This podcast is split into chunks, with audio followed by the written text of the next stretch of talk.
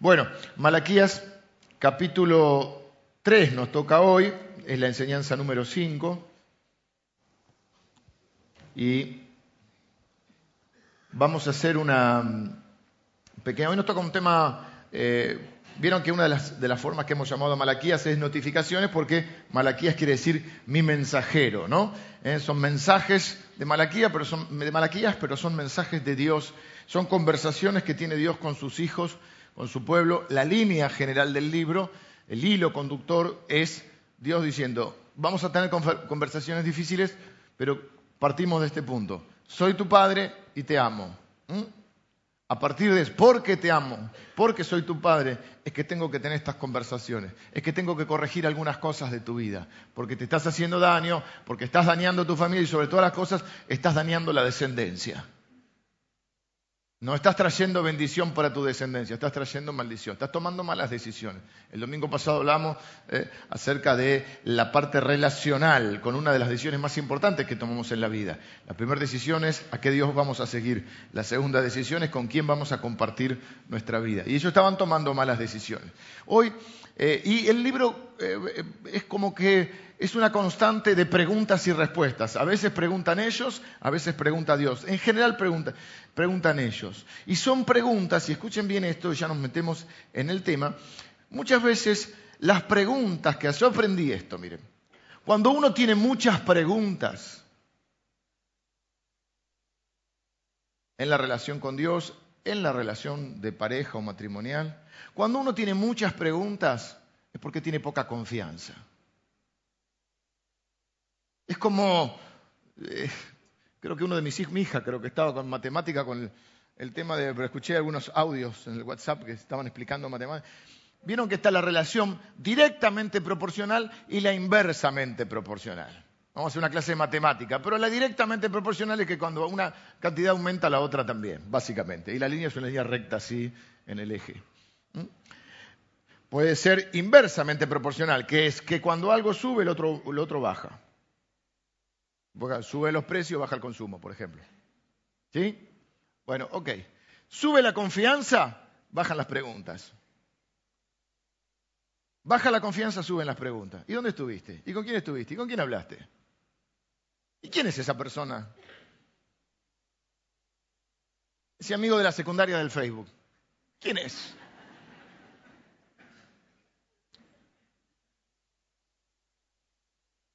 Discutían en, la, debatían en la radio si, si hay que darle el celular a, o supongo que la clave del celular a la pareja y hablaban todo eso, si es personal. Pero cuando sube la confianza, hay menos preguntas. Y cuando hay poca confianza, hay muchas preguntas. Lo mismo pasa con Dios. Dios, ¿por qué? ¿Por qué esto? ¿Por qué aquello? ¿Por qué hiciste? eh? ¿Y por qué ellos sí y a mí no? Y una serie de preguntas. ¿Y por qué pasa esto? ¿Y por qué permitís que.? Bueno, un montón de preguntas. Eso es lo que pasa en el libro. Entonces él en un momento Dios le dice, Yo os he amado. Y ellos dicen, ¿en qué nos amaste? Y después dicen, Ustedes me están deshonrando. ¿En qué te deshonramos? Es como un libro así. Y Dios pregunta, ¿dónde está mi honor? Si soy padre, si soy señor, ¿dónde está mi honor? Y acá hoy hay una pregunta que, ¿qué pasa con esas preguntas? En realidad hay muchas de las preguntas que ellos tienen. Hoy vamos a leer una pregunta muy difícil. ¿Dónde está la justicia de Dios? ¿Ven por qué no se predican libros enteros de la Biblia? Son conversaciones difíciles. La otra vez teníamos que estar diciendo que Dios decía que si no cambiaban de actitud, le iba a tirar estiércol en la cara. Mirá qué linda predicación, para predicar así de fe, tipo apostólica, ¿viste?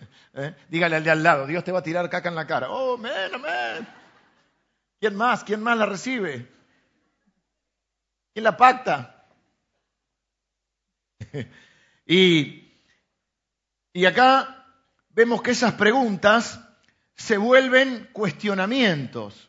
Ya no son preguntas, son dudas que se transforman en cuestionamientos y los cuestionamientos terminan siendo acusaciones. Son declaraciones. Cuando vos le preguntás a alguien, ¿por qué sos tan egoísta? Vos no estás esperando una respuesta. Mirá, soy egoísta porque mis padres de chiquitos. Lo que pasa es que yo era hijo único y entonces mi padre me daban todo. No, vos no estás haciendo una pregunta. Lo que estás haciendo es una pregunta retórica, es decir, con respuesta incluida, que lo que estás diciendo es vos sos un egoísta. ¿Por qué sos así? ¿Y cómo soy? Dice el otro. Pero ya sabés que te suena mal el por qué sos así. ¿Eh? Son preguntas que no esperan una respuesta, en realidad no son preguntas, son acusaciones. Y Dios Padre va a responder directamente, claramente, con autoridad, pero como hace un padre, va a responder cariñosamente. No es una respuesta condenatoria, es una respuesta con un tono afectivo, fuerte, claro. Dios va a responder esta pregunta. ¿Dónde está tu justicia, Dios? ¿Eh? En estas cosas que no entendemos en la vida. ¿Dónde está tu justicia? Esperamos respuestas de Dios porque en realidad empezamos a cuestionar a Dios, porque en realidad empezamos a acusar a Dios, porque empezar, en realidad lo estamos haciendo responsable a Dios.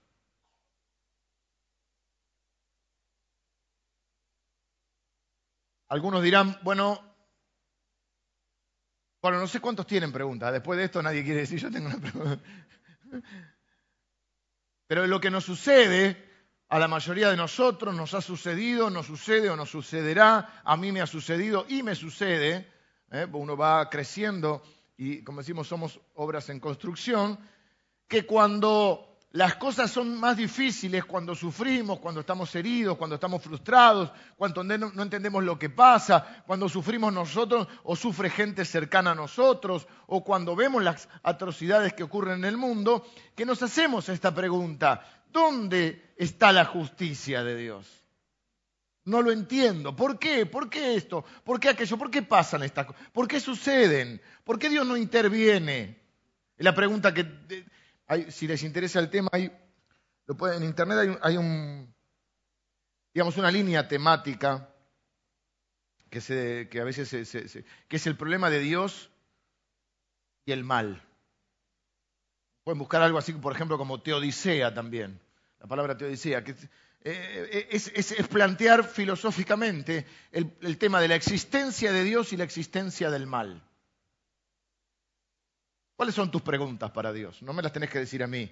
No voy a decir levante la mano, diga de al lado, pero ¿cuántos de nosotros, honestamente, sinceramente, despojándonos de, de, de ropajes religiosos, reconocemos en nuestro interior, porque no hace falta hacerlo públicamente, aunque algunos lo reconocemos públicamente, yo no tengo problema en reconocerlo, tengo un Dios con el cual discuto muchas veces y en el cual a veces le digo, Señor, no te entiendo.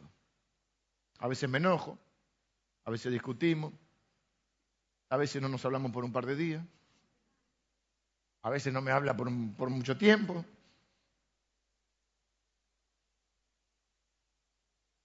¿Cuál es tu lista? ¿Es larga la lista que tenés de preguntas a Dios? Bienvenidos a Malaquías, porque es exactamente lo que hacen ellos. Preguntas centradas en la bondad de Dios, en el mal, en los problemas de la vida, en el sufrimiento. Dios, ¿por qué bendecís al otro y a mí no? Eh, ¿Por qué es tan difícil para mí? ¿Por qué permitiste que sucediera esto? ¿Por qué no me protegiste? ¿Por qué no me cuidaste? Dudamos de la bondad de Dios. Nos sentamos en el trono nosotros, en el trono que cantamos que está sentado Dios. Me siento en el trono y a Dios lo pongo en el banquillo del acusado. Si Dios existe, pastor, lo primero que te preguntan, vamos a decir que sos pastor. Si Dios existe, ¿por qué la maldad? Quizá no lo hagas, no hagas públicas tus preguntas, quizá no las verbalices, pero las pensás y Dios conoce tu corazón.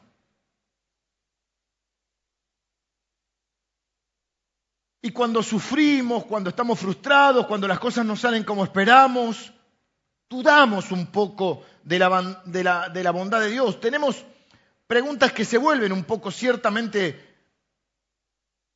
a veces acusaciones, a veces dudas. Es lo cuando decimos nuestra fe tambalea un poco. Y para que este texto nos ayude realmente, yo les invito hoy a que nos sumemos al coro de Malaquías y digamos honestamente, yo he pensado estas cosas, yo he dicho las mismas cosas, yo me he portado igual que esta gente, porque tenemos dos maneras de mirar este libro de Malaquías o mirar la Biblia. De una manera religiosa o de una manera, digamos, piadosa o penitente o una manera humilde. Es decir, por un lado, yo, mira lo que, no se puede creer lo que hacía esta gente. ¿eh? Vimos el domingo pasado, se casan con inconversos, se andan divorciando, la dejan a, la, mujer porque se puso más, viejita y se agarran dos más jóvenes. Eh, ¿Qué es esta gente lo que hace? ¿Mm? Eh, dudan de Dios, ¿cómo le van a decir a Dios? ¿En qué no saben? Dudan del amor de Dios. Podemos verlo así o históricamente, esto es lo que pasaba con el pueblo de Israel, que era un pueblo duro de corazón. O podemos decir, a mí me pasa, como decía una vieja canción, a mí me pasa lo mismo que a usted. Entonces quiero que leamos, hoy nos toca el capítulo 3, es la enseñanza número 5, nos quedan dos más y terminamos Malaquías, un libro difícil. Venimos cascoteados, pero a veces hay eh, eh, que, toda la Biblia es inspirada por Dios. Y lo bueno de enseñar libros de la Biblia enteros es que tocamos temas que si no, no jamás tocaríamos. Porque para mí es más fácil hablar de la fe. Hicimos una serie sobre la fe. Vamos, que la cosa va bien, que va a mejorar. ¿eh? Dígale al de al lado, todo te va a ir bien de acá hasta fin de año. Bueno, algunas cosas van a ir bien, pero esa no es la, realidad. La realidad es que de aquí a nuestra, a nuestra partida con el Señor tendremos eh, momentos de, alegría, momentos de sufrimiento, luchas, eh, situaciones que entenderemos, otras que no. Así iba con mi hija en el auto, llevándola a un lugar. Y pasamos por una clínica, ¿no? Y bueno, la clínica donde operaron a, mi suegro, que es el abuelo de mi hija, obviamente. Yo acá lo operaron al abuelo, porque viste que los chicos muchas no ubican los lugares. Aparte, no sé si había ido yo, creo, no. Y eh, eh, fue a principio de enero. Mamá estaba internada, eh, Samuel, mi, suegro internado, estábamos corriendo con todo. Y, uno piensa, son los momentos de la vida. Bueno, hablábamos de eso con mi hija un minuto, y, esa es la realidad. En este mundo, si uno quiere tener problemas, mudate a Marte. Son 70 días. En 70 días te llevan, no sé cuánto vale el pasaje. Y no sé cómo estamos con el tema del oxígeno y esas cositas. ¿eh? Pero si querés no tener problemas, tenés que mudarte de planeta. Este es un mundo caído, afectado por el pecado, y no es cierto que las cosas van a mejorar, no es bíblico. Sí podemos cambiar la vida a alguien, no, vamos a cambiar. Cuando nosotros decimos que vamos a cambiar el mundo, lo que estamos diciendo es que le vamos a cambiar el mundo a alguien o a muchas personas. El mundo en sí no va a mejorar. Hay una teología, para mí errónea, que cree que, bueno, la iglesia va a ir mm, creciendo y entonces el mundo va a ir mejorando. No es lo que nosotros vemos que Jesús dice. Jesús dice, cuando oigan que la cosa se va pudriendo, es porque mi vería está cerca. Obviamente quien dice que sabe cuándo viene, ya sabemos que es falso, ¿no? Porque aparecen profetas anunciando fines del mundo. Y, la verdad que la Biblia dice que nadie sabe el día y la hora, pero sí dice que la cosa se va poniendo. Yo pienso, la Segunda Guerra habrán pensado, acá se acaba el mundo. La Primera Guerra, la bomba atómica, la Edad Media, que es el, oscurantismo en muchos aspectos. Pero sí hay algo que es claro, sin duda que vamos acercándonos a ese tiempo y que la Biblia dice que Dios retrasa su venida por amor a las personas, para salvar a más personas. Y entonces, vamos a leer hoy el capítulo 3, pero quiero que primero leamos, repitamos el 2.17, que es el final del 2, donde está la pregunta que es la que va a responder Dios en el capítulo 3. ¿Dónde está tu justicia, Dios? ¿El 3 hasta dónde? ¿Sí, Ale? El 3 a partir de... Eh, eh, sí, espera. Espera que lo busco. Eh, es el 2.17 y el 3 hasta el 5, del 1 al 5. Habéis hecho cansar a Jehová con vuestras palabras y decís, ¿en qué le hemos cansado? En que decís, cualquiera que hace mal agrada a Jehová y en los tales se complace, o si no, ¿dónde está el Dios de justicia? He aquí yo envío mi mensajero, el cual prepara el camino delante de mí, y vendrá súbitamente a su templo el Señor, a quien vosotros buscáis, y el ángel del pacto, a quien deseáis vosotros. He aquí viene, ha dicho Jehová de los ejércitos. ¿Y quién podrá soportar el tiempo de su venida? ¿O quién podrá estar en pie cuando Él se manifieste? Porque Él es como fuego purificador y como jabón de lavadores, y se sentará para afinar y limpiar la plata, porque limpiará a los hijos de Leví, los afinará como a oro y como a plata, y traerán a Jehová ofrenda en justicia.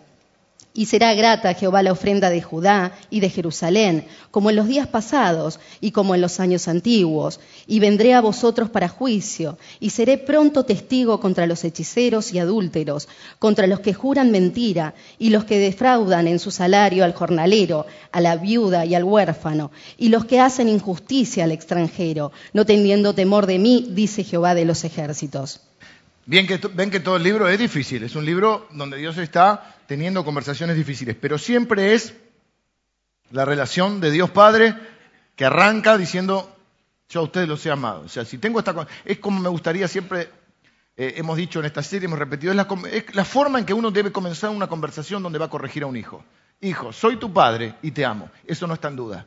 Porque cuando alguien nos corrige o cuando tenemos una, eh, una, conversación difícil, tendemos a cerrar nuestro corazón y a creer que no me ama porque me decidió. Y justamente porque te amo es que vamos a tener esta conversación. Y ellos dicen, ¿dónde está la justicia? Dice, habéis hecho cansar a Dios. Es una metáfora, una hipérbole, que es un tipo de recurso que usa la Biblia, porque Dios no se cansa. Pero dice, ¿en qué lo hemos cansado? Con sus palabras. ¿Pero por qué? Porque siguen hablando. Hay gente que te cansa de tanto hablar, no sé si. Hay un momento que vos te pones en modo stand-by, no sé si, que es como un, viste, cuando dejas los aparatos que quedan prendidos, pero, y la persona ya te habla y vos decís, ya no la puedo escuchar. O mi capacidad, espero que, que no los canse los domingos yo hablando.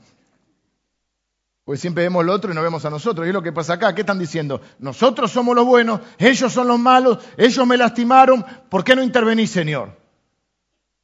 No debiste permitir que esto sucediera. ¿Por qué? ¿Por qué? ¿Por qué? Yo muchas veces he dicho, no, todos somos pecadores. Que es verdad, porque lo dice la Biblia. Pero también aprendí que todos somos pecadores, pero hay mala gente. Y yo me creo que soy de los buenos. Y acá viene un poco a contrarrestar. Hay mala gente igual. Pero viene a, contrarrestar un poco esto. Porque es como que Dios dice, ¿sabes qué? Vos me decís que vos sos el bueno y nosotros son los malos.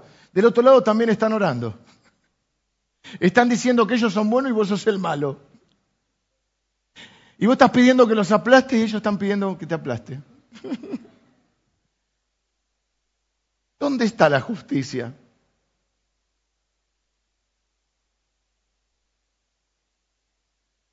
Cuando pecamos, queremos el amor de Dios. Cuando invocamos el amor de Dios, tu gracia, tu perdón, tu misericordia, tu amor. Cuando pecan contra nosotros, queremos justicia. Si hay un Dios que haga justicia. ¿No?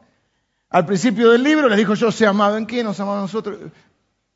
No piden justicia, ellos estaban haciendo un montón de cosas mal y, es una época difícil. Acuérdense que es el último libro del Antiguo Testamento, después van a pasar 400 años hasta que Dios le vuelva a hablar.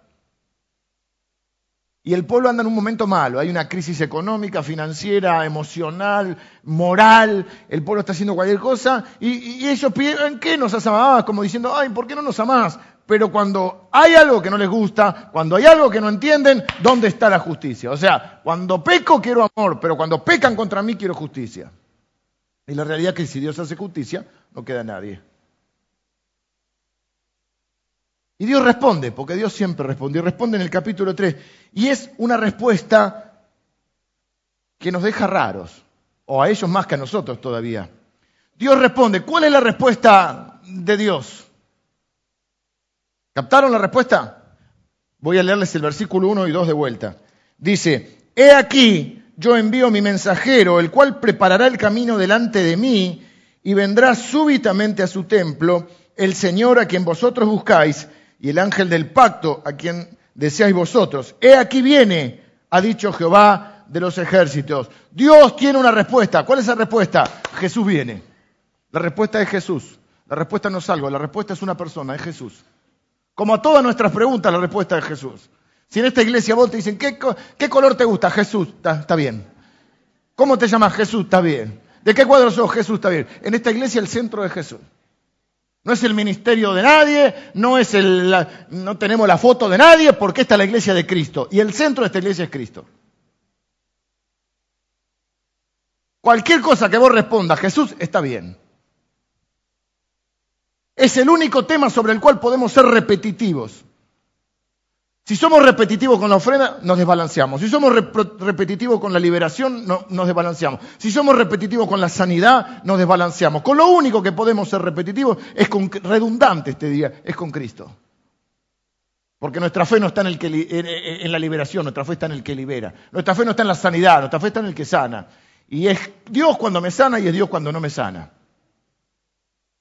Prosperidad, etcétera, lo que fuera. Dios tiene una respuesta, Jesús es la respuesta. Dice Dios, ustedes quieren que hablemos del sufrimiento, de los problemas, de los que sufren. Yo quiero hablar de Jesús. No sé si está mi primo por ahí, está de visita de Mendoza. Está mi primo, ¿no? Voy a comer un asado con él hoy. ¿No vino Esteban? Esteban era chiquito cuando lo, y los padres de Esteban, mi primo eran eh, así, muy cristianos eh, expresivos. Entonces, cuando lo retaban de chiquito, él decía, Hablemos de Jesús. la... ablandaba la madre, ¿viste? Porque a la madre sacabas el tema de Jesús y ya se embalaba, ¿viste? O sea, mi tía. Y entonces él era chiquito y decía, hablemos de Jesús. Y en casa quedó esa frase. Cuando hay un tema, ¿viste? Como en los sargentos que dice, cafecito. Bueno, en casa cuando hay alguna un tema ríspido, hablemos de Jesús. Hablemos de Jesús. Y Dios dice, hablemos de Jesús. Fíjate que lo que está hablando ahí es la profecía que va a suceder 400 años después. He aquí yo envío mi mensajero. Ahora les voy a explicar bien un poquito este tema. Pero lo que él dice es, la respuesta a todas tus preguntas siempre va a ser Jesús. ¿En qué nos has amado? Fue una de sus preguntas. La respuesta cuál es? Jesús. ¿Dónde está la, la justicia? La respuesta es Jesús. No es un tema trillado, es la verdad. Voy a decir algo que no sé si les va a gustar, pero como me quieren lo van a aceptar igual. Yo no sé, yo no sé, creo que no, pero por las dudas dejo ese margen. La mayoría de sus preguntas no serán contestadas en esta vida. No quiero respuesta de Dios. Cuando llegue al cielo le voy a preguntar, bueno, preguntale delante del, Altísimo, la gloria, los, seres vivientes, la creación le adora. Y Perdón, tengo una pregunta. Cuando me chocaron el auto la otra, ¿por qué no hiciste algo, Señor? Como que no va, ¿no?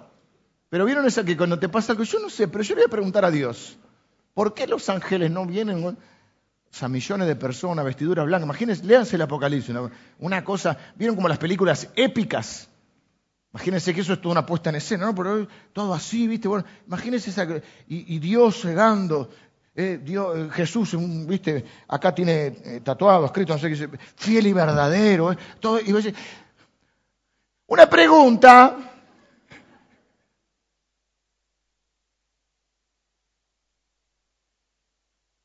La mayoría de tus preguntas no van a ser contestadas en esta vida. No significa que no hay respuesta sino que la respuesta aún no se ha revelado. No significa que Dios no dice, no sé, che, no sé. No, es que no te lo va a decir. Dios reorienta la conversación y yo quiero reorientar la conversación hacia Jesús, porque Jesús es la respuesta de Dios a todas las preguntas, sean cuales sean. Y dice, he aquí, yo envío mi mensajero. Cuando Dios dice, he aquí, es como diciendo, presten atención, esto es importante, agárrense de esto. Es como cuando Jesús decía, de cierto, de cierto te digo. ¿eh? Si hay una tormenta, agárrate del salvavidas. Esta es la respuesta que Dios tiene a todas esas preguntas que no tienen respuesta. Ellos querían respuesta y Dios les da su presencia. Dios no va a contestar todas tus preguntas en esta vida, pero su respuesta a tus preguntas es su presencia en tu vida. Eso va a aparecer ahí. Y lo voy a leer de vuelta porque me gusta. Dios no contestará todas tus preguntas en esta vida, pero su respuesta a todas tus preguntas es su presencia en tu vida. El que dice, yo voy a estar con vos, yo voy ahí. He aquí yo voy. Ahí va el Jesús, va mi mensajero delante.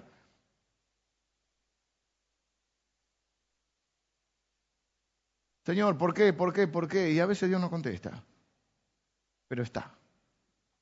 Su respuesta es su presencia. ¿Cómo lo sé? Bueno, es lo que Dios les contestó. Ahí va mi mensajero primero y después voy yo.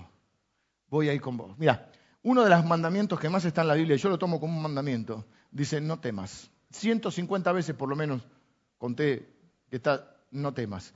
Y cerquita, cerquita del no temas siempre está la respuesta, porque yo estoy contigo. Porque no dice porque voy a contestar todas tus preguntas. Dice porque yo estoy contigo. La razón por la cual no tengo que temer es porque yo estoy contigo. Por eso dice la Biblia, si Dios es por nosotros, ¿quién contra nosotros? Si no nos negó ni a su propio Hijo. ¿Hay algo peor que sufrir? Pare de sufrir. ¿Hay algo peor que... Eh, eh, ¿Por qué? ¿Por qué ese eh, ¿por qué ese eslogan? Porque no queremos sufrir. Pero a veces es inevitable. Jesús dijo, en el mundo tendréis aflicción. ¿Hay algo peor que sufrir? Como que no los veo muy convencidos. No los estoy convenciendo, ¿no? ¿Todavía? ¿Siguen con las preguntas? Yo también. Me too, me too.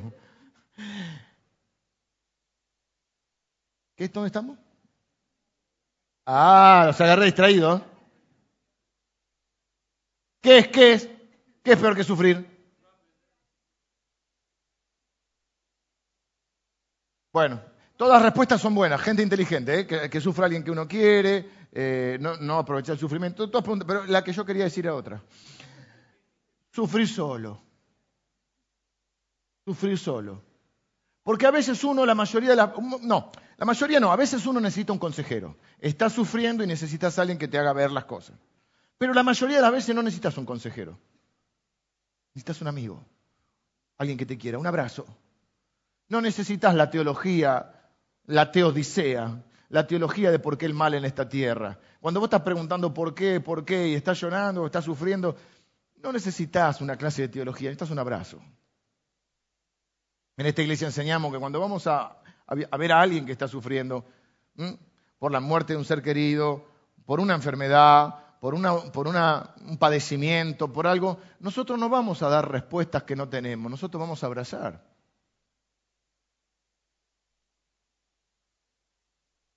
Se muere un hijo y alguien inventó, Dios quería una flor en su jardín, pero déjate de bromar, callate la boca y abrazá, nada más. No diga nada, no, yo tampoco sé. ¿Por qué se lo llevó, pastor? No sé, pero estamos acá. El intento de querer dar respuestas a lo que no sabemos, el intento de defender a Dios, Dios no necesita que lo defienda, Dios necesita testigos, no defensores.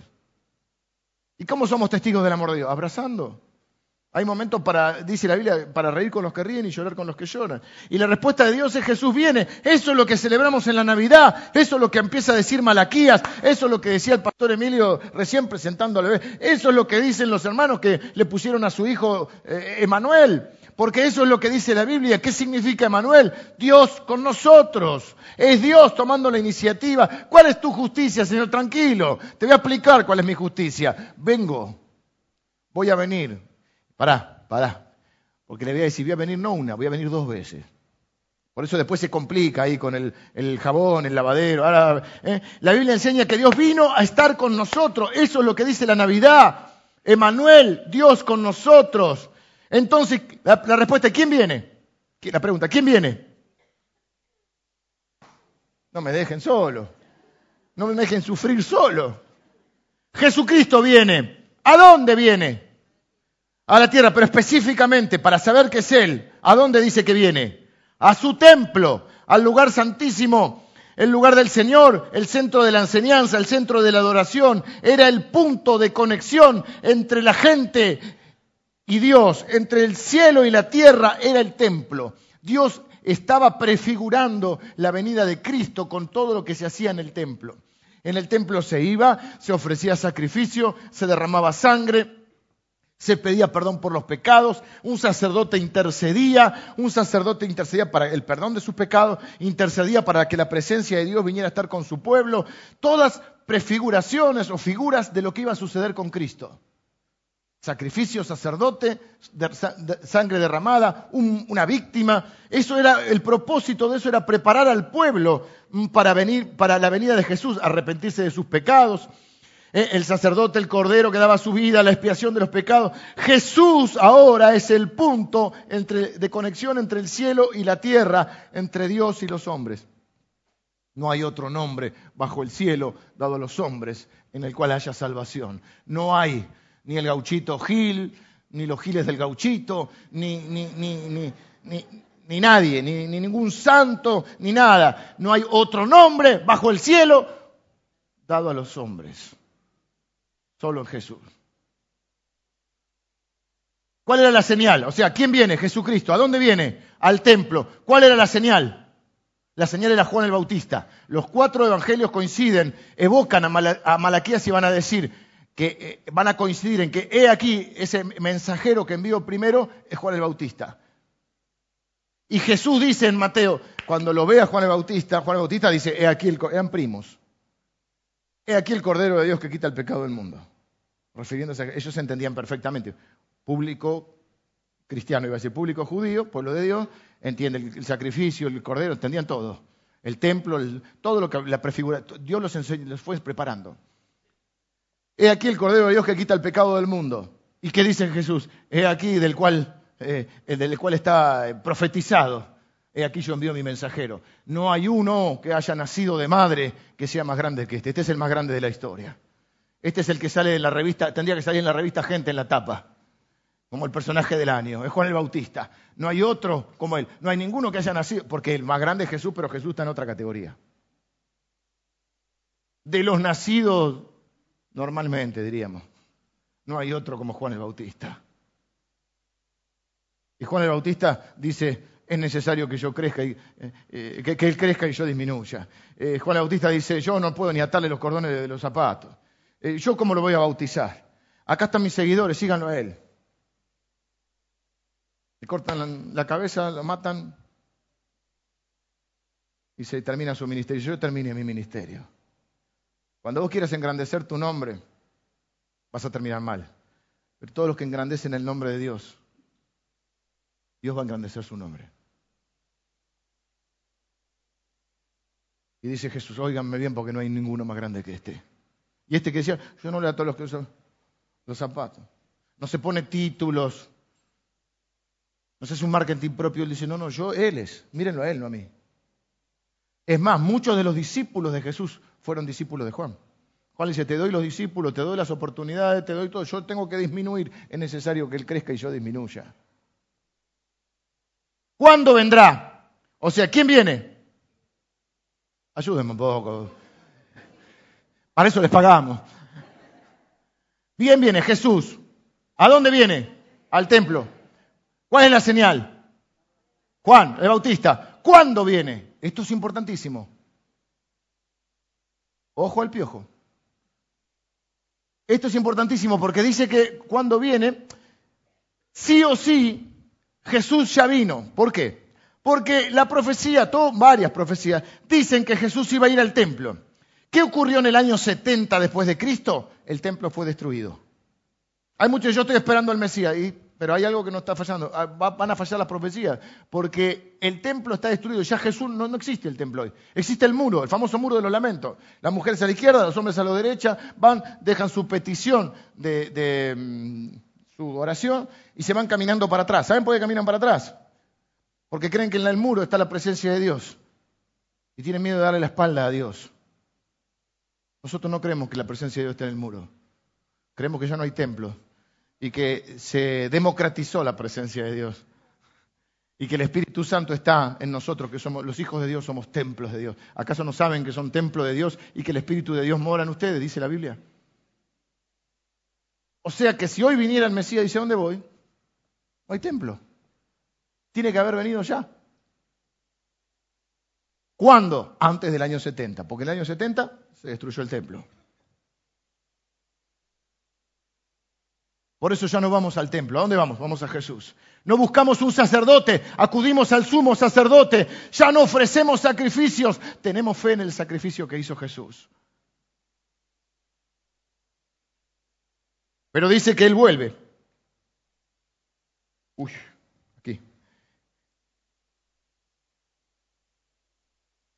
He aquí viene, ha dicho Jehová de los ejércitos. ¿Y quién podrá soportar el tiempo de su venida.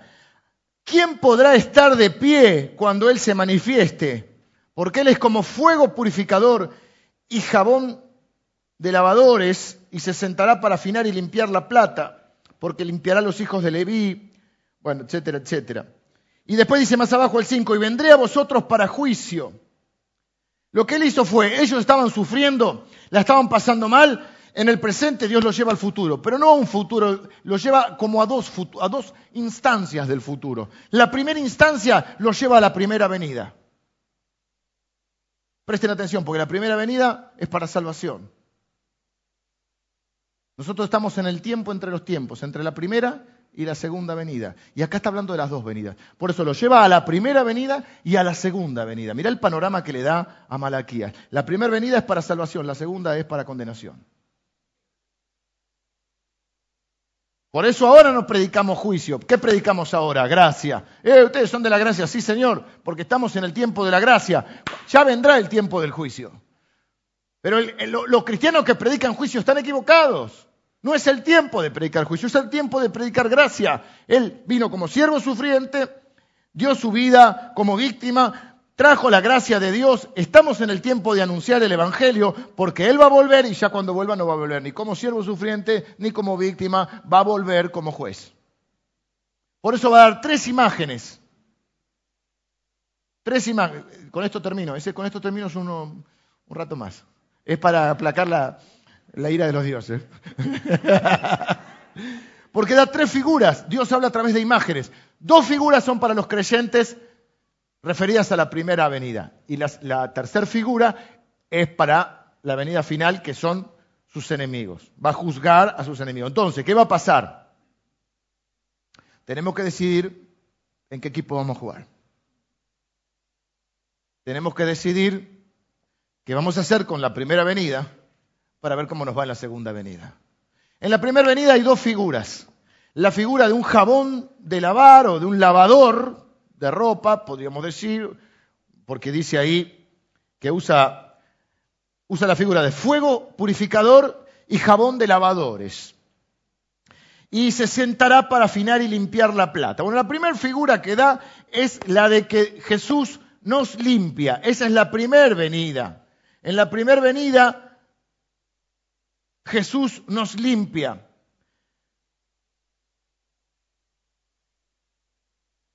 Jesús no solo perdona nuestros pecados y quita nuestra culpa, sino que además nos limpia. Si confesamos nuestros pecados, Él es fiel y justo para perdonarnos, ahí nos quita la culpa, y limpiarnos de toda maldad, ahí nos limpia de todas nuestras inmundicias, nuestras impurezas. Es decir, Dios no te perdona y te deja sucio, Dios te perdona y te limpia.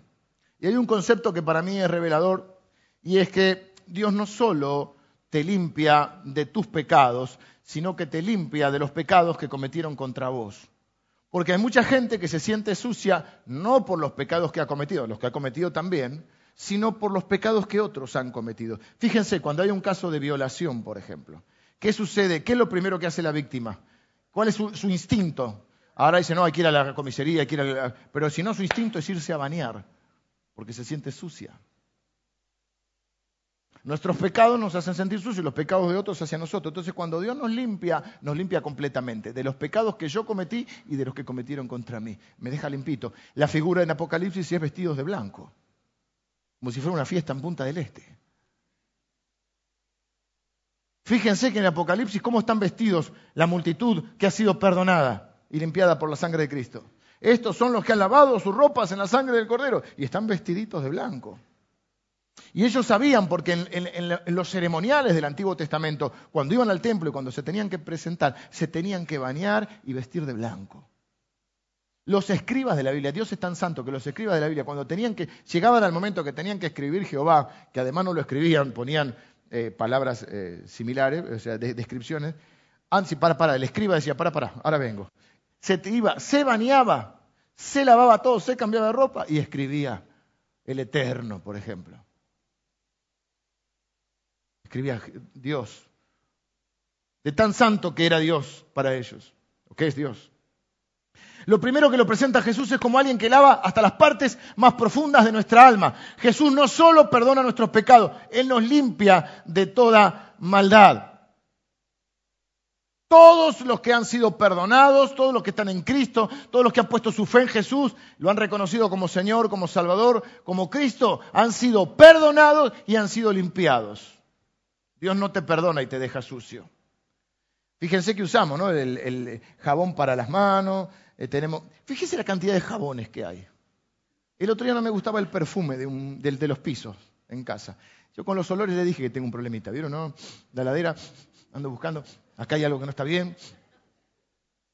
Los olores. Y convengamos que hay muchas hermanas que tienen un fanatismo por la limpieza de la a mí me viene perfecto. Me viene bien, me gusta. ¿No? Entonces, por ejemplo, tenemos jabón, para, bueno, es una forma de jabón para el pelo, shampoo. Yo voy acá y veo un montón ahí. Porque cada, cada persona tiene su shampoo. Ahora estoy usando uno para la caspa. Pero el tema es que no veo si es shampoo o acondicionador.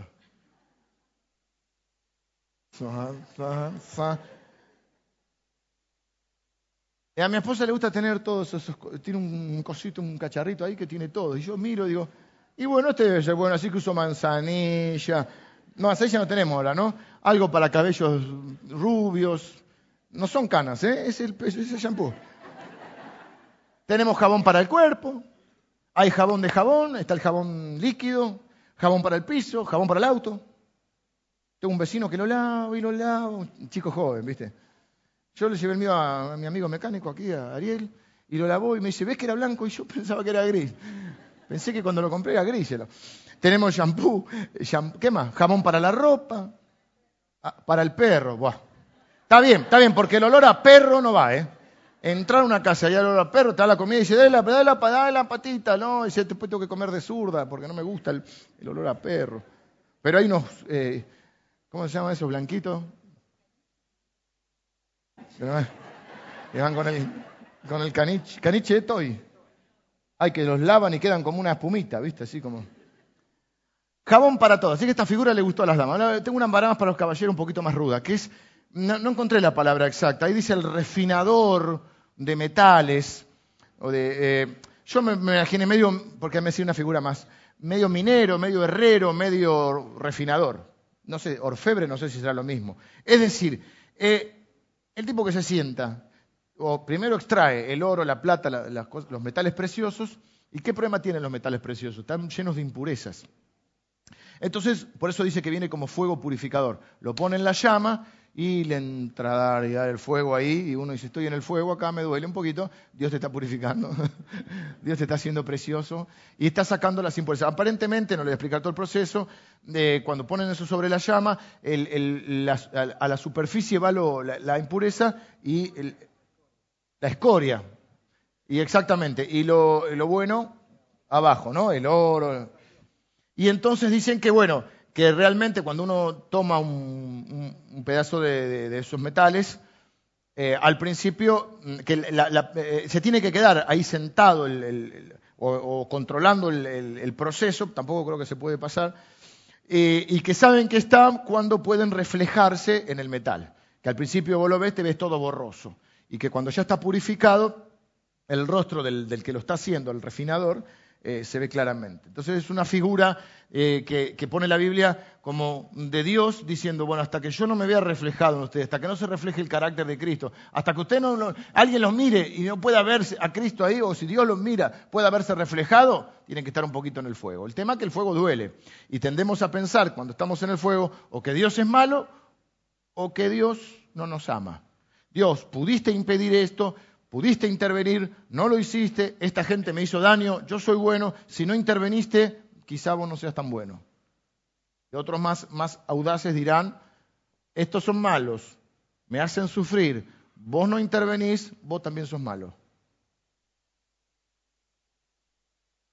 Y Dios dice, yo no te voy a dar todas las respuestas, pero voy a estar con vos. Mi respuesta es mi presencia. Vengo. Jesús viene. En la primera venida entonces viene a qué? A lavar y a purificar. Es la primera venida. Mira, vos tenés dos instancias para estar delante de Dios. Delante de la cruz o delante del trono blanco, que es el que paso a explicarte. Porque en la segunda venida dice que viene como juez, versículo 5. viene como juez. O sea que las tres figuras que nos dan es la de alguien que viene a lavar, la de un jabón que nos lava, la segunda figura es la de un refinador de metales y la tercera figura es la de un juez. Y ahí ya se refiere a la segunda venida, porque ahí ya viene a juzgar. Se lleva a su iglesia, es largo el tema del Apocalipsis, la cuestión es que todos estaremos delante de Dios. ¿Y quién podrá, dice Dios ahora? No dice quién podrá ayudarme, dice quién podrá soportar, quién va a estar de pie cuando yo venga como juez. ¿Quién se va a quedar sin su merecido? Ahí va a estar la justicia completa de Dios. Ahí va a empezar Dios a entrar a juzgar a cada uno, pero va a haber diferentes resultados. No por los méritos de cada uno, sino por lo que haya sucedido en la primera venida. Si nos hemos dejado lavar, si nos hemos dejado purificar por Dios, en ese fuego purificado. Uno es un fuego de purificación, el otro es un fuego, permítamelo decirlo, de condenación. ¿Te suena más al otro fire, no? al del infierno, ¿sí? Entonces hay dos venidas ahí. Esta es la justicia completa. Mientras estemos en este mundo, es un mundo lleno de injusticias. Por eso Dios nos da en la cruz su amor y su justicia. La justicia y el amor se unen en la cruz. En el glorioso intercambio, diría Lutero, el justo por el pecador, al que no conoció pecado, por nosotros lo hizo pecado, para que nosotros fuésemos hechos justicia delante de él. Es decir, por eso dice, justificados, pues por la fe tenemos paz para con Dios. Hoy la palabra justificar significa eh, meter una excusa quizá, ¿no? No te justifiques cuando haces algo malo. En realidad, cuando la Biblia dice justificados, pues por la fe, lo que está diciendo es que Dios nos considera justos. No por nuestros propios méritos, por la obra de Cristo. Por eso Cristo dice, consumado es. Sí, pero hay que agregarle algo. No hay que vestirse de esta manera, no hay que pintarse, no hay que bailar, no hay que tomar alcohol, no sé, hay que hacer esto, otro. No, no, no, momentito. Justificados pues por la fe. Solo por gracia. Solo fe, solo Cristo, solo escritura. Somos reformados, sí. Tenemos la teología que cree en la iniciativa y en la, de Dios y en la obra perfecta de Dios. Nuestras obras no son para salvación, son el resultado de la obra de Dios en nuestra vida. Es más, no yo, Cristo en mí.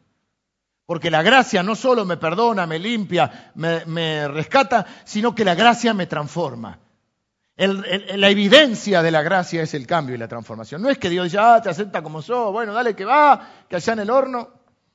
No, no, no. El horno lo vamos a pasar acá para ser transformados a la imagen de Cristo, para que cuando Dios se mire en, ese que, que, sos valioso, aunque tenés mucha escoria, dijo mi hermano, no yo, lo dijo ella, aunque tenés mucha escoria, Dios dice, te voy a limpiar, te voy a transformar, porque quiero reflejarme en vos.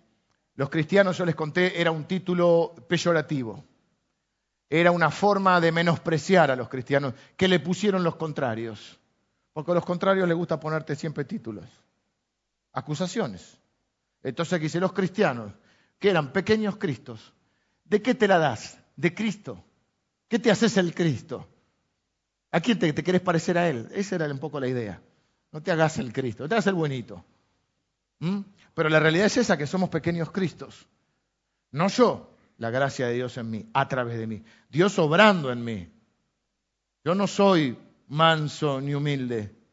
Dios, a través de su gracia, quiere transformarme en un hombre manso y humilde. ¿Se entiende? Es la gracia, la misma gracia que te rescata, es la gracia que te tiene que transformar. Ahora sí estoy terminando.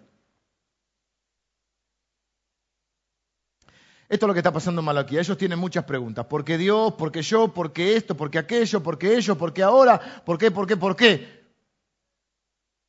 Y estas preguntas las hacemos cuando? Cuando estamos en el fuego. Quizá usted está en un fuego eh, económico, en un fuego relacional, en un fuego matrimonial, en un fuego físico, en alguna prueba me refiero. Y el error de ellos y el error nuestro puede ser pensar que porque estamos en algún tipo de fuego, Dios es malo o Dios no nos ama.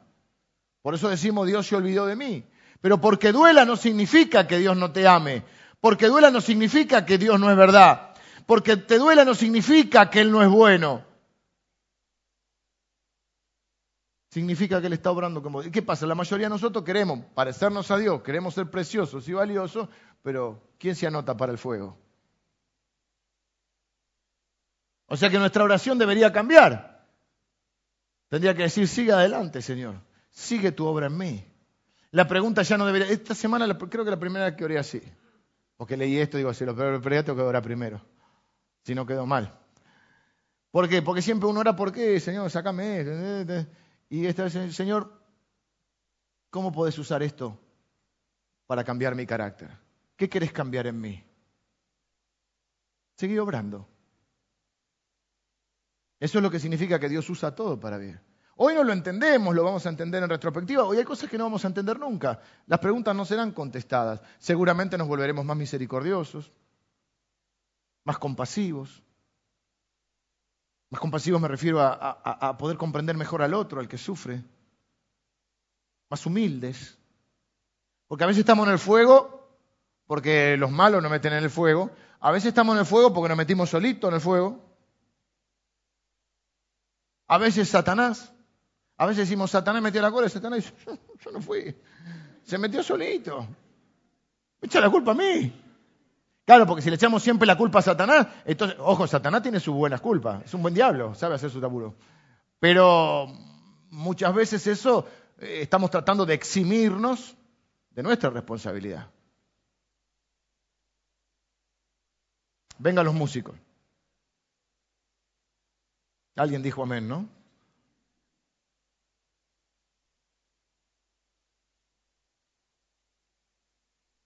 Así que la pregunta que nos vamos a hacer cuando estemos así en el medio del fuego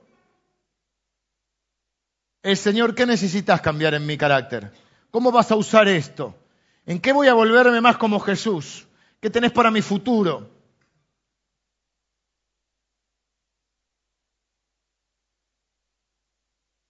Y lo bueno es que Malaquías se lo dice. Y lo bueno es que tengas amigos que te afirmen el corazón. No dándote respuestas teológicas que no tienen, sino amándote y mostrándote el amor de Dios. Diciendo, mira, quizá a veces, ¿no pasa que a veces la llegada de una persona es una señal del amor de Dios? Alguien llega en el momento justo, con algo justo. Con una palabra, con un abrazo, con algo. Y veces te envió Dios. Por eso dice la Biblia, benditos son los pies de los que anuncian la paz. Claro, Jesús va a venir después. Y es lo que estamos en el tiempo entre los tiempos. Por eso anunciamos la gracia. ¿Cuál es la gracia? Déjense lavar ahora. Déjense purificar ahora. ¿Cómo? Arrepiéntanse de sus pecados ahora. Reconozcan que Jesús es ese lavador, ese purificador, ese que murió por sus pecados. Reconozcan su primera venida porque va a venir en la segunda. Y ese fuego será otro fuego. Y yo no quiero hacer un énfasis en el infierno, pero sí la realidad es que hay dos lugares cuando Dios venga. Él va a venir como juez. Y todos aquellos que hayan confesado a Jesús como Señor, como Salvador, como Cristo, hayan reconocido su condición de pecadores, su necesidad de un Salvador, su necesidad del perdón de Dios, irán por un lado.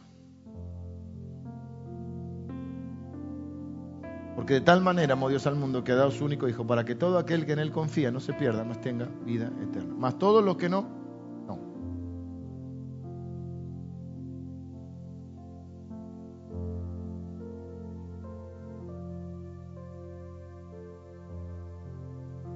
Ahí va a estar la justicia de Dios. Jesús vino en humildad, vendrá en gloria. Vino como Salvador la primera vez, vendrá como juez la segunda. Dice la Biblia, que ahí va a estar la justicia. Por eso dice la Biblia, no se engañen, nadie se burla de Dios. Todo lo que siembren van a cosechar. La única manera de poder cosechar otra cosa es a través de Cristo.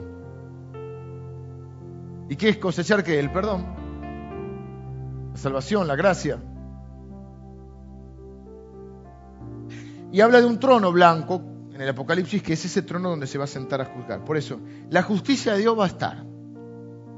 La puedes encontrar en dos lugares. Oíme bien, la puedes encontrar en dos lugares. O la encontrás a los pies de la cruz o la encontrás a los pies del trono blanco. Pero la encontrás como humilde pecador que reconoce o la encontrás como acusado. O Dios te declara justo en la cruz o te declara condenado en el trono blanco. ¿Entiendes? Son los dos lugares donde está la justicia de Dios. ¿Por qué es justo la cruz también? Porque en la cruz Jesús paga por los pecados. No es que Dios hace la vista gorda y no hace justicia. No, no. En la cruz nosotros hemos sido juzgados, condenados y crucificados con Cristo. Con Cristo estoy justamente crucificado. Ya no vivo yo, Cristo vive en mí. No es que Dios dice que soy inocente, Dios dice, es culpable, pero Él pagó. Jesús es nuestro... Si alguno pecare, abogado tenemos para con el Padre, a Cristo Jesús nuestro Señor. ¿Qué hace nuestro abogado? Nuestro abogado es raro. No dice, no, el pibe es bueno, son malas las compañías. No, el, abogado dice, es culpable. Gracias Jesús, no me defienda más. Es peor de lo que cree. Epa, yo que me quería pecador, es peor. No está diciendo que nosotros no tenemos pecado. Lo que está diciendo es, yo voy a pagar la culpa, la condena de Él. Yo me hago cargo de sus pecados. Por eso muere en la cruz Él que no tiene pecado. El que no conoció pecado por nosotros. ¿Se entiende lo que hace Él? Él no dice que nosotros somos inocentes, sino que somos declarados justos porque Cristo dice, yo me hago cargo, yo pago la, la pena de Él. Él es culpable y yo pago su pena. Y como nadie puede ser condenado o castigado dos veces por el mismo delito, ya no podemos ser castigados porque fuimos castigados en la cruz a través de Cristo. Cristo, por eso dice la Biblia que Él llevó nuestro pecado, cargó con nuestro... Molido fue por nuestras rebeliones. El castigo de nuestra paz fue sobre Él. Y por su llaga fuimos curados. ¿Dónde vas a buscar la justicia? ¿En la cruz o en el trono blanco? Entonces cada vez, cada vez que sufrís una injusticia, no tenés que pedir justicia. Yo pido justicia a veces también. Que descienda fuego del cielo y los consuma. Sí. Pero si Dios hubiese hecho ese tipo de justicia, no quedaba nadie. La única forma de hacer justicia es ir a la cruz y yo soy un pecador. Que necesita ser limpiado. Que no es mejor que nadie. Que necesita desesperadamente al lavador y al refinador, a Jesús. Que se quiere encontrar con el siervo sufriente, porque no tiene ninguna ganas de encontrarse con el juez. Porque sabe que si llega delante del juez y no ha sido perdonado y castigado en Cristo, está exponiéndose al otro fuego. Diríamos hoy, está en el horno, literal. Para los que rechacen la cruz, está el trono blanco, en la segunda venida. Así que, si son creyentes, pero esto termino, si no, si no han entregado su vida a Jesús, es lo que tienen que hacer. No por miedo, sino por amor, porque creer que Dios te amó tanto, que cargó con todos tus pecados para que vos no tengas que pasar por ese momento, que aparte es un momento eterno. Entonces tendrías que decir, Señor, yo, yo necesito. Si nunca lo hiciste, vos tendrías que ser ahora. La iglesia ahora conmigo, vos tendrías que decir, Señor, yo reconozco que soy pecador, que necesito el perdón de mi pecado, necesito que me limpies, que me perdones de, la culpa, que quites mi culpa y que me limpies de los pecados que cometí y aún de los que cometieron contra mí. Quiero ser perdonado, limpiado y justificado en Cristo Jesús. Entiendo que Él murió por mí en la cruz y resucitó, porque no había pecado en Él. Reconozco que soy pecador. Tu palabra dice que soy pecador. Yo reconozco que soy tu pecador. Que he quebrantado tus mandamientos que ni siquiera los conozco. Y que necesito un Salvador. Y ese Salvador es Jesús. Ora conmigo si yo me arrepiento de mis pecados. Y pongo mi fe, mi confianza en Jesús. En que Él es el Salvador que yo necesito. Te pido perdón por mis pecados, Señor. Recibo el perdón de mis pecados. Recibo el regalo de la vida eterna. Recibo la limpieza total de mi vida y hasta lo más profundo de mi alma. Pongo mi fe en Jesucristo. Recibo el Espíritu Santo como señal y sello de que vas a venir por mí, como garantía de tu venida. Lo recibo en el nombre de Jesús. Estás orando así, levántame tu mano derecha, por favor. Aquellos que están reconociendo a Jesucristo, Dios les bendiga. Quienes le confiesen, Dios te bendiga. Quienes le confiesen delante de los hombres quienes reconozcan la cruz y estén delante de la cruz, que Dios te bendiga. Allá también, que Dios les bendiga. Quienes estén delante de la cruz no estarán delante del trono blanco. Por lo menos no serán condenados. Si confesares con tu boca que Jesús es el Señor y creyeres en tu corazón que Dios le levantó de los muertos, serás salvo. Porque con el corazón se cree para justicia, pero con la boca se confiesa para salvación. ¿Qué más necesitas para entregarle tu vida a Jesús? ¿Qué parte del amor de Dios te quedan dudas? Que tenés un sufrimiento y Jesús dijo en el mundo vas a tener aflicción. pero confía, yo he, venido, yo he vencido al mundo. Yo estoy con vos todos los días hasta el fin del mundo. Nunca te dejaré, nunca te abandonaré. Cuando pases por las aguas, yo estaré contigo. Cuando pases por el fuego, no te quemarás.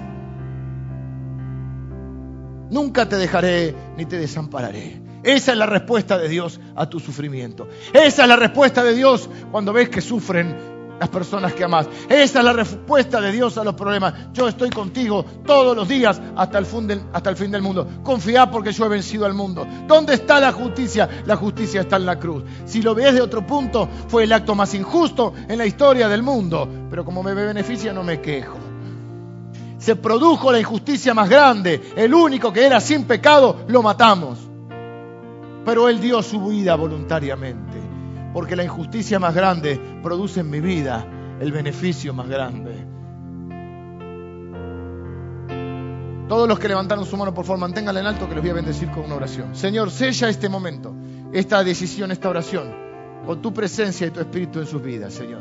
Ahora reciben el regalo de la vida eterna, el perdón de sus pecados, la salvación y el Espíritu Santo. En el nombre de Jesús los bendigo y bendigo a sus familias. En el nombre de Jesús. Una última palabra para los los creyentes que están en este lugar, les prometo esto. Las cosas más dolorosas, aunque no sean del Señor, son usadas por el Señor para que seas más como el Señor. Las cosas más dolorosas, aunque no sean del Señor, son usadas por el Señor para que seas como el Señor. Dios Padre, gracias por darme esta oportunidad de enseñar tu palabra. Es un honor y un privilegio para mí. Señor, Qué difícil es a veces vivir en esta tierra. Qué difícil es sobreponerse a los golpes que recibimos en esta vida. A veces por decisiones malas que tomamos, a veces por decisiones de otros que nos afectan, a veces por luchas espirituales contra los enemigos espirituales que tenemos, comandado por Satanás y, sus secuaces. Señor, pero qué paz nos da en el corazón saber que todas las cosas las usarás para tu propósito y tu propósito es que nosotros podamos reflejar a Cristo en nuestra vida. Gracias Señor, porque no solo nos perdonas, eso es muy importante y te damos gracias por perdonarnos y limpiarnos, pero gracias por, porque no solo nos perdonás y nos dejás así como estamos, sino porque nos estás transformando y vamos de gracia en gracia y de gloria en gloria hasta parecernos más a Cristo. Queremos ser como Él. Queremos ser como Él, Señor. Que frente a las injusticias que sufrió no abrió su boca. Voluntariamente, por amor, nos dio su vida, su sangre. Señor, bendigo a cada uno de mis hermanos, en especial a los que están sufriendo hoy. A los que tienen esa pregunta que resuena en nuestra cabeza, ¿por qué? ¿Por qué? ¿Por qué? ¿Por qué? Señor, que la respuesta siempre sea Jesús y tu presencia. Jesús y tu presencia en nuestra vida. Gracias Señor porque en el presente estamos sufriendo, pero el horizonte es de gloria. El horizonte es de gloria. El horizonte es la eternidad, donde no habrá llanto, ni dolor, ni injusticia, donde tú enjugarás toda lágrima porque no habrá pecado. Y sin pecado no hay dolor ni injusticia, porque tú directamente enjugarás todas nuestras lágrimas, Señor. Viviremos eternamente. Gracias por ese horizonte, Señor. No es que no hay justicia, Señor. Es que tú extiendes tu misericordia en este tiempo. Extiendes tu gracia en este tiempo. Gracias, Señor, porque todos nuestros pecados son perdonados. Gracias porque hemos sido limpiados y es nuestra nueva identidad. Ya nuestra identidad no es la de pecadores, es la de hombres y mujeres limpiados por tu, sangre, Señor. Hijos tuyos, perdonados y justificados por la fe en Cristo Jesús. Renacidos a una nueva vida con una nueva esperanza con un nuevo horizonte. Gracias por mostrarnos ese horizonte cuando creemos que no hay salida para nuestra situación. Hay un horizonte y es tu gracia y tu presencia, Señor. Bendigo a cada uno de mis hermanos que está sufriendo. Los abrazamos en el nombre de Jesús y los bendecimos en el nombre de Jesús. Amén.